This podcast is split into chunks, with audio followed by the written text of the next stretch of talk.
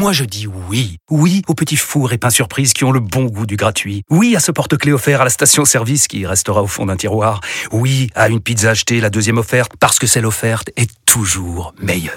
On préfère tous quand c'est gratuit. Chez Skoda, profitez de deux mois de loyer offert sur une sélection de modèles jusqu'au 31 mars. Portes ouvertes ce week-end.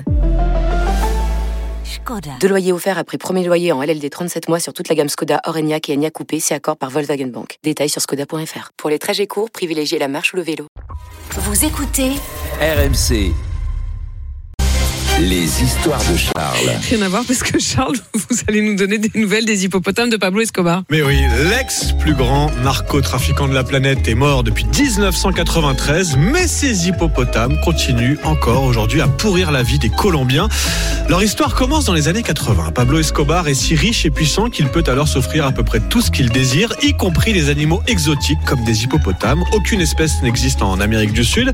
Et ben qu'à cela ne tienne, Pablo Escobar en fait importer 4 illégalement depuis l'Afrique.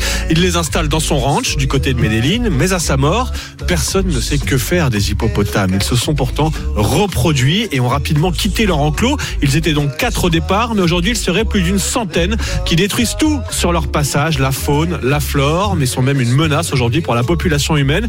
C'est pourquoi leur sort anime les débats depuis des années en Colombie. Les autorités ont d'abord envisagé de les abattre, toller auprès des défenseurs des animaux. Une solution a donc finalement été trouvée. 10 hippopotames vont être envoyés vers des zoos mexicains et l'Inde va en accueillir une soixantaine qui pourront vivre dans des réserves. Encore faut-il les transporter. Le plan est d'attirer les hippopotames dans des conteneurs en fer, puis direction l'aéroport. On souhaite évidemment bon courage aux agents qui seront chargés de convaincre les hippopotames d'entrer dans des cages en fer au milieu de la, comment dire, de la flore colombienne autour de Medellin. Petit, petit, petit, Oui. par ici. Minou, minou. voilà, voilà. Mais on vous tiendra évidemment au courant. Bien sûr, des Bien hippos sûr, et de on- Pablo. Avec notre envoyé spécial, Charles Magnin.